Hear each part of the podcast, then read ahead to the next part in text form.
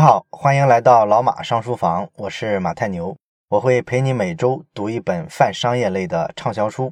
之前在二零一五年的时候呢，那一年最火的创业的风口是 O to O，所以呢，那一年呢，我记得各种送外卖的满天飞，然后各种什么上门美甲呀、上门按摩啊、上门洗衣服啊，到处都是这种创业项目。当时的那一年呢，资本啊对于这个 O to O 上门服务的这个看法非常非常的乐观。他们认为呢，这事儿呢其实会颠覆中国未来的这个物流行业。假如你是一个送餐的企业，那你能送外卖，就一定还能送其他的东西。一个送外卖的公司跟做快递的公司本质上来说呢，其实是直接的竞争对手。所以说呢，O to O 的战场呢，看上去呢好像是分属各个不同的行业。但是实际上呢，所有这些行业最终可能来一个大混战，兼并到最后呢，看看到底谁能吃掉谁。然后这个 O to O 的热度呢，已经退下去好几年了。到今年呢，再看一看那些外卖的软件，像什么饿了么、美团外卖之类的，除了能送饭，是不是还能送水果？是不是还能送药？是不是还能帮你买个鲜花？然后今年呢，阿里巴巴呢，把饿了么用九十八亿美金的价格收购了。完了之后呢，你发现它跟阿里巴巴收购的其他的零售企业是不是更容易打通了？所以说呢，你在一个软件上买这个商场的商品的时候，都不用去商场里逛了。而这个外卖小哥送快递的故事呢，虽然说这几年呢，我们发现它好像这个趋势不明显，但是也确实早就有尝试了。你比如说，二零一六年双十一的时候，快递员根本不够用啊。那么饿了么的外卖小哥那一年不就送了一次快递吗？当然，这里边可能炒作的成分大于实质的部分。但是不管怎么说吧，这告诉我们一个什么道理呢？就是真正的要想成为一个发现机会的人，其实是需要一定的合理想象的。而且这个合理想象呢，需要在现有的经济环境呀、社会环境的基础上，敢于对一些需求往前做一些超前的一些推演，然后呢，再用一个商业模式去验证它。所以说呢，咱们看为什么这个创业者一创业之后都喜欢讲一个故事给投资人听，因为故事里面是有场景的，而场景里面呢是带有某种需求的。所以呢，只要这个故事这个场景听上去是非常合理的，它在现实中呢好像是存在的，能找到相关的印记，对于投资者来说呢，他就可以投钱。所以呢，今天呢，我们也一起呢编织一个非常超前的一个场景，一个故事。咱们呢聊一聊几十年后，乃至于说一千年后，人类到底是个什么样子？这就是咱们今天要解读的这本书《起点临近》。这本书呢，我之前提过好几回，不过呢，我之前都是把这本书念成《基点临近》。那这次为什么我要改成念“齐”呢？因为我想了一下这个词它的本意，其实本来呢，它是一个数学上的用语，在数学上它就是念作起点的。但是在别的地方，比如说物理上啊，或者说其他地方，我们也经常看到有人把它念作基点。但是咱们这次要讲这本书之前呢，啊，我又好好的思考了一下，如果这个词来源于数学的话，我们最好就尊重数学上的这个发音，就按起点这么念就行了。那这个起点是个啥意思呢？其实它的真正内涵呢，我们都接触过，只不过我们没有这么叫过。起点在数学上指的是那些到了临界点没法解释的那些点。咱们小学的时候上数学课，老师都教过我们几个定理。第一个呢，就是这个分数啊，分母不能是零，除数不能是零，是吧？那为什么是这样呢？老师一般给我们的解释就是，任何数除以零是没有意义的。在数学上呢，没法用既有的数学理论去解释的点，就叫做起点。所以说，起点呢，大概就代表的是一种极限的状态。那《起点临近》这本书的作者叫做雷库兹威尔。他呢用起点是想做一个什么比喻呢？就是说我们人类的这个发展啊，也很快要到一个临界点上。这个临界点呢，会让我们啊超越现在的状态，进入一个我们完全无法想象的世界。然后我们人类呢，也会成为一个我们现在完全无法理解的新的物种。这就是这本书的书名的大概意思。这本书的作者雷库兹威尔呢，他是一个非常著名的一个技术人才，他有很多项的技术发明。媒体给过他一个称号，叫做托马斯·爱迪生的法定继承人。同时呢，他还是美国国家科学奖章的获得者。然后呢，还有十三个荣誉的博士头衔，获得过三位美国总统的这个嘉奖。然后让他真正的声名鹊起的是，他曾经做过三次非常著名的预言啊。一次预言呢，是一九九零年的时候，他预言呢，一九九八年的时候，计算机就能打败咱们人类的国际象棋的冠军。结果呢，在一九九七年的时候，这事儿就实现了，是吧？咱们都知道了，IBM 开发的那个深蓝打败了象棋冠军卡斯帕罗夫。然后一九九九年的时候呢，他就又预测，他说十年之后呢，啊，人类呢可以通过语言对计算机下指令。这事儿也基本实现了，是吧？咱们今天不就用各种什么讯飞输入法之类的，完全就是语言下指令嘛。然后在二零零五年的时候呢。库兹韦尔呢又预言说，到二零一零年啊，就会出现这种实时的语言翻译的工具啊，两个不认识的外国人借助一个翻译工具呢，可以顺畅的交流。这事儿呢，应该说他也稍微乐观了一点儿，但是呢，这个方向绝对是没问题的。咱们看今天做这种人工智能翻译器的这种公司有很多，是吧？所以说呢，这几次预言呢，就让他在大众舆论里呢获得了很大的名气。那么咱们呢，今天呢，就从这个比较基础的这个理论概念上聊一聊，他为什么会认为人类的发展呢，会很快的进入到一个非常极致的一个状态。呃，咱们老马上书房呢，之前讲过很多相关的未来学的这种书，咱们讲这类书的时候，其实提过好多次一个概念，叫做摩尔定律。它就是说呢，这个英特尔公司的前董事长摩尔在七十年代提出来的一个定律。因为他当时发现呢，半导体啊、集成电路啊、这个元器件呢，啊，每过二十四个月，它的成本呢就会降低一半，计算速度呢会提高一倍。后来呢，也是经过反复的修正，有人呢又把这个总结成是十八个月。反正不管是十八个月还是二十四个月吧，总之呢，这个规律啊，在此后的四十年，在这个半导体集成电路这个行业里呢，一直是基本符合这个规律的。所以就导致呢，我们今天用的这个电子设备呢，跟几十年前比呢，是比他们强出好多倍的。比方说这个阿波罗登月的时候，当时用的那个计算机的计算能力呢，只相当于咱们后来苹果出的这个 iPhone 四手机的千分之一。但是这个名词虽然说咱们已经非常熟悉了，我们却并没有把这个定律啊当回事儿，因为我们普通人会觉得这是科技圈的事儿，我们普通的社会又不符合这个规律。库兹韦尔有一个不同意见。他觉得呢，其实这个摩尔定律啊，符合咱们社会发展的方方面面，不只是半导体啊、电子元器件这些行业。你就拿这个世界经济的发展来说，其实世界经济的发展也是按指数的速度在增长的。我们可能感觉到，哎，不对啊，这个世界经济增长每年不就是百分之二、百分之三的水平？我怎么没看出来它翻着翻的往上翻呢？这个经济增长呢，确实看不出来是一个指数级的增长速度。可是呢，如果你去看一下过去半个世纪，我们的劳动生产效率，它就是指数级的往上增长的。也就是说呢，我们人类啊，每小时的劳动创造出来的这个价值，以若干年为一个周期看的话，它就是一个指数上涨的这么一个趋势。同时呢，这个生产成本呢，也是出现一个指数级的下降的趋势。各行各业都是这样。呃，有一个著名的石油公司叫做 BP 公司。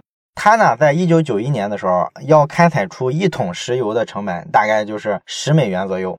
然后十年之后，它开采一桶石油的成本不到一美元了。这十年期间呢，成本降到原先的十分之一。然后我们的教育发展也是指数级的。过去的二十年呢，如果把这个通货膨胀，就是物价上涨的因素给它扣除，我们再去比较一下我们每个时期对于学生的这个教育投入。我们会发现呢，过去这一百二十年里啊，我们这个教育投入啊增加了十倍，接受高等教育的学生呢增加了好几百倍，这也是指数级的一个增长。从教育出发，你再去看一下教育带动的这个科学研究，科研就更符合指数级增长的规律了，是吧？咱们之前讲指数型组织那本书的时候，咱们也说了，当时呢在九零年代启动的这个人类基因组的计划，本来呢打算破译人类的基因组要用十五年的时间。没想到到一九九七年啊，时间已经过去一半了，他只完成了整个工作的百分之一。所以啊，当时大家都觉得完了，七年才完成百分之一，那要完成全部的工作，岂不是要花七百年？结果没想到呢，这个事儿呢，它是按指数级往前走的。虽然前面七年啊只完成了百分之一，但是每一年的进度都比前一年快了一倍。所以这就明显的符合摩尔定律，或者说是符合指数级增长的特点。于是呢，基因测序工作在二零零一年就完成了，比原计划还提前了四年。另外呢，除了这个人类社会的发展呢，咱们人类呢作为一种生命形态，咱们的出现，咱们的进化其实也是符合摩尔定律的。如果你把地球上所有的这个物种按时间顺序呢画一个坐标轴，你会发现呢，人类出现的非常晚，但是人类的这个进化速度啊，大概是所有物种里啊非常非常快的了。因为咱们这个物种总共才几百万年的历史，是吧？而你像看早期那些物种，它们进化就特别慢了。你像那些原始细胞的那些动物，它们好几亿年都在进化形态上没有特别大的改变。后来的物种呢，从什么爬行动物呀、什么哺乳动物啊，到人类，你会发现呢，这种进化的速度越来越快，明显是出现一种指数级进化的这么一种趋势。所以说呢，这个摩尔定律其实是存在于方方面面的，绝不只是一个高科技的这个半导体或者说电子元器件上才会出现的这个规律。那知道这个道理对我们有啥用呢？我们会做出一个非常惊人的一个推论。技术进步啊，可能很快会超越出我们人脑能理解的范畴。也就是说，我们这个大脑啊，很快就会不是地球上最聪明的东西了。只要有这个摩尔定律继续发挥作用的话，那么未来的这个电脑呢，可能一秒都不到的时间就能执行了我们过去人类一万年所有的这个思想、大脑计算的这些信息量的总和。这事儿呢，并不会特别的遥远。我们看一看这个计算机跟人脑它之间的差距，你就明白了。目前来说啊，咱们对这个人脑啊，它到底有多强的计算能力，其实并没有一个特别精确的概念。但是呢，是可以大致估算出一个基本的范围的。科学界呢，对人脑的这个计算能力呢，其实通过两个实验方向就可以做出测试。第一个呢，是测试人的这个视网膜的功能，也就是说我们人的这个视觉能力。我们会发现呢，我们这个人脑的这个视网膜啊，大概每秒能处理一千万个字节这样的信息。而这个视网膜上的所有神经元的重量呢，大概就是零点零二克，这个重量大概相当于大脑的七点五万分之一。这样呢，我们其实就能够倒推出来整个大脑的计算总量了，对吧？计算出来的结果呢，就是我们人类的大脑呢，每秒钟呢，大概能处理十的十四次方字节。那么还有另外一个实验呢，是通过听力测的，因为要维持人的这个听力，也是需要比较强的计算能力，是吧？通过各种测试呢，我们发现。人要保持一个正常的听力状况，一般呢需要每秒十的十一次方这个字节的处理能力，而听觉呢占大脑神经元的百分之零点一这么一个重量，所以我们再倒推出来，人脑的这个计算能力呢，大概就是十的十七次方字节每秒。哎，类似这种实验呢做过挺多，大致得出的结果呢，就是人脑的这个处理信息的范围啊，就是十的十四次方到十的十五次方之间。那么你考虑到很多技术的不成熟啊，或者说有误差呀，你可以把这数呢往上多乘一些，比如乘以一百倍、一千倍。所以呢，我们如果做一个估算的话，乐观一点儿，其实人脑的这个处理信息的这个能力啊，大概就是每秒十的十七次方字节，也就是这个样子了。那电脑它的运算能力是多少呢？《起点临近》这本书呢引入到国内啊，已经二零一一年了，其实不算一本特别新的书，所以它里边的这个电脑的数据呢，其实是之前的。啊，在他写这本书的时候，差不多十多年前的时候呢，大概呢，当时最好的电脑呢，每秒处理信息是十的十五次方，是这个体量。这就意味着啥呢？意味着最顶级的电脑，差不多呢，比当时的这个人脑的计算能力呢，也就是差一百倍吧。但是因为有摩尔定律存在嘛，一百倍的话，可能没几年的功夫啊，就赶上了。所以呢，库兹韦尔啊，当时非常的乐观。他认为，二零一零年前后呢，我们人类能研发出来的这个最好的计算机呢，就能超越人类的大脑了。那我们站在今天这个节点往前看一下，他这个预测对了吗？啊，应该说呢，他预测的是二零一零年大概能超越这个数呢，好像是稍微乐观了一点，但是呢，也没有差很多。因为咱们今天人类的这个超级计算机呢，最高的计算速度呢，基本就是咱们人脑的十几、二十几倍了。而咱们看这个科研上的新闻啊，经常讲。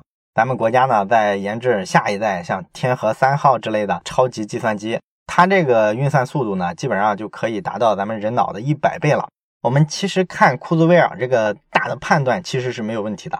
当然了，咱们刚才说的是什么？说的是咱们人类地球上最好的超级计算机，这个就是国家花好多钱、砸好多亿的资金研发的这么一个东西，就是要提高它的运算速度。这种超级计算机呢，距离它的商用那还有挺长一段路走，因为你得把成本逐渐降下来，然后做成一个适合咱们普通人用的电脑嘛。按照库兹韦尔当时的预测，你一台电脑呢要想进入普通人的家庭，你怎么也得让它一台的成本大概降到一千美元左右，是吧？他按这个能力预测呢，那我们什么时候就能买到一台跟人脑的这个整个计算能力差不多的这么一台电脑呢？他的预计是二零二零年。然后呢，到二零三零年的时候，咱们再买一台六七千块钱的电脑，那时候这个计算能力啊，就能到咱们人脑的运算速度的一千倍了。而那会儿的最好的电脑，就是咱们说的超级计算机，它呢可能能达到的运算速度啊，就是十的二十六到十的二十九次方这么一个速度了。但是呢，这还不是真正的起点的到来。库兹韦尔认为的起点到来是什么时候呢？他认为呢，得到二十一世纪的四十年代那会儿呢，我们每个人呢花几千块钱买一台普通的商用电脑，这个运算速度呢就能达到每秒十的二十九次方。那时候，一台普通的家用电脑处理信息的数据，就是咱们人类今天的所有信息的十亿倍，这才是一种极限，是吧？那时候呢，咱们作为一个人，面对电脑来说，咱们的大脑是无比之渺小的。所以说，你那个时候为了适应社会，我们人类呢，必须和机器去做一些结合。这就是库兹韦尔预言的二零四五年是这个起点到来的时刻的一个理由。至于说到了那个时代，人脑跟电脑要做什么样的结合呢？这个咱们后几期的时候还会细聊。那么关于库兹韦尔的这个预测呢？啊，你可能会说呢，我们这么预测是不是存在一种可能啊？就是我们低估了大脑的能力。库兹韦尔呢早就对这个地方有一个预估，他说呢，我们就打个比方，我们低估了人的大脑一千倍吧。当然这实际上不太可能哈，我们不可能低估这么多。但是我们就按高了算。你低估了人脑的计算能力，低估了一千倍。按照摩尔定律，你往前计算的话，你会发现我们到达起点的这个时间啊，也只不过比他刚才预测的这个二零四五年晚八年而已。而且我们再给一个更极端的一个状况，假如我们刚才的这个计算方法把人的大脑的这个运算能力低估了一百万倍，我们到达起点的时间也不过延迟十几年而已。所以这就是说，他作为一个人工智能的专家，作为一个技术人才，他为什么对未来这么乐观的一个原因。然后这本书的最后呢，因为再版了好多次嘛，那么在后来的这些再版的过程中呢，库兹韦尔呢，他就在后面写了很多别人对他的批评啊、质疑啊，他自己做的那些回应。那么我看了一下，其实对于他对未来预测的这个观点啊，比较集中的质疑是两个方面。第一个质疑呢，就是有人提出说人脑的这个独特性。它跟一台这个机器啊，一个计算机啊，其实是不一样的，不能说单独的去拿它跟这个计算机比较，因为人脑里面各种神经元之间呢，相互之间的这种突触聚合在一起，传递信息就能迸发出很多创造力，而你这个电脑呢，就是个冷冰冰的机器，你达到了我人脑的这个计算的上限又怎么样呢？你能出现这种神奇的化学反应吗？咱们会发现呢，这类的观点呢，其实现在这个阶段是特别流行的，是吧？咱们现在不是天天在网上媒体上讨论吗？说这个人工智能啊，既然是一个风口了，大家都在研究了，而且速度非常快。那么未来到底啊，它能不能全面的超越人类？这个事儿呢，应该说咱们其实之前的节目里讲其他的书时候也提过，就是从咱们现代科学的研究来看呢，对于人脑和人发明的这个计算机之间的这个区别。咱们会发现，它比我们想象的要小得多得多。我们人脑并没有我们想象的那么神奇啊，那么有独特性。尤其是这两年，当我们发现这个人工智能啊，可以干很多特别复杂的事儿，一些以前我们觉得一个特别机械的东西、一个工具的东西是无法完成的一些复杂的事情，现在它都能完成了。你比方说，这两年这个谷歌的这个 AlphaGo，他把人类的这个围棋手呢都挑战落马了。所以说呢，这个事儿呢，就告诉我们呢，即便是围棋这种需要很多的创造力的活动，已经被这个计算机攻陷了。然后呢，咱们这些年呢，再想想这个自动驾驶汽车，驾驶汽车是一个多么复杂，需要多少人的这个主观判断的东西。你要看这个交通灯，然后呢，要遵守公共交通秩序。面对很多复杂状况的时候，你的这个选择呢，可能还要考量什么道德因素。我们会觉得呢，驾驶汽车这事儿不太可能由一个非常机械的机器去替代人类完成。但是这几年的状况呢，这驾驶汽车反而成了一个巨大的风口。而且咱们之前节目也讲过，是吧？像谷歌呢，测试这个无人驾驶汽车啊，收集数据已经收集了六七年了，它实际上技术比我们想象的要成熟的多。只不过面临着一个商业化应用的问题啊，以及说跟各国的这个政府啊既有的交通法规法令相冲突的部分，应该怎么解决的问题。而且呢，咱们之前还讲过尤瓦尔·赫拉利的《未来简史》那本书，咱们在那本书里呢，其实也讲过一个例子，是吧？说这个咱们靠人工智能呢，其实是可以搞艺术创作的啊。像美国当时有一个音乐学院的教授呢，他用一个人工智能的程序呢，写一段又一段的古典音乐。一晚上就能写五千多段啊，哪个音乐家能这么高产是吧？而且他写的质量非常高，他把这个曲子拿出来放到音乐会上给大伙儿听的时候，没有任何听众能听出来这是机器人做的曲子。所以说呢，即便是这种所谓的需要非常多的人脑的主观性参与的、需要创造性的这种工作，其实呢，从根儿上来说，它也不过是一套算法。只要我们机器的这个处理信息的能力提升上去了之后，其实任何的这种看上去啊需要靠灵感、靠人的能动性的活动都可以被替代。只不过呢，在所有工种里面呢，机器能替代的首先是比较机械的、比较简单的工作。后续的其他工作呢，可能替代起来稍微慢一点儿，比方说这个教育啊，给病人看病啊，包括说艺术创作啊这一类的，但是它并不是不可替代的。这是库兹韦尔对质疑的一个回应。那么对库兹韦尔的这个特别乐观的预期的第二个批评呢，就是说你这个想法啊好是很好，但是你忽略了一个事实，这个摩尔定律啊，它是不是能一直坚持下去呢？很可能是不能的。这个反对他的人呢，举了一个例子。兔子啊，在野生状态下繁殖能力是非常强的，是吧？一只兔子呢，一年可以生好多窝，然后一窝呢有好多只，然后这些小兔子呢，很快长大了啊，又可以繁殖。这其实是一个标准的指数型繁殖的一个例子。但是你会发现呢，兔子并没有无限的繁殖下去。当它繁殖特别多的时候，它就受到这个生态环境的限制。你这个自然界里啊，就这么多草，你要繁殖多了之后啊，这个就成灾了。这草呢都吃光了，然后这个兔子就养活不了这么多了。所以说，有很多外在的物理的自然的环境会对这个指数级增长会有很多限制。你说的这个高科技领域不也一样吗？你想想，这个计算机的运算能力，它不得靠硬件去支撑吗？是吧？最终你得看这个 CPU，看芯片的这个处理器的计算能力啊。那你说那个芯片的计算能力，它能一直提高吗？它就是一块小小的硅切成了薄片，然后呢，在上面刻一些电路。我们是这么去提高芯片的计算能力的。这个事儿，你看它是靠一个物理的方法，物理的方法就总有上限的，不可能这个芯片里啊能够无限多、无限复杂的往里刻更多的线路、更复杂的线路。然后这个芯片呢，它的大小啊、体积啊也会受到物理规律的限制，所以是不可能无限的扩充它的这个计算能力的。然后我们这个电脑的这个存储设备也是一样，它也有存储数据的上限啊。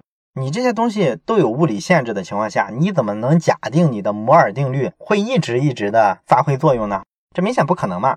对这个疑问呢，库兹韦尔的一个回应呢，就是说这种看法呢，其实过于机械，因为我们不可能在一种技术上完全实现摩尔定律。某一种技术它肯定有自己的上限，这种上限达到了之后，可能这个技术会停滞一段时间，但是我们人类还是能发现其他的更先进的技术。我们用一种其他的技术，可能直接绕开了整个现在这种做集成电路的方法，可能最终呢又能找到一个更好的一个方式，去把这个技术的上限继续往上提升。我们绕开原有的路径，找到一条新的路之后，这个摩尔定律可能还会继续的发挥作用。基于这个判断呢，库兹韦尔还提出了一个叫加速循环定律的这么一个理论。这个加速循环定律是啥呢？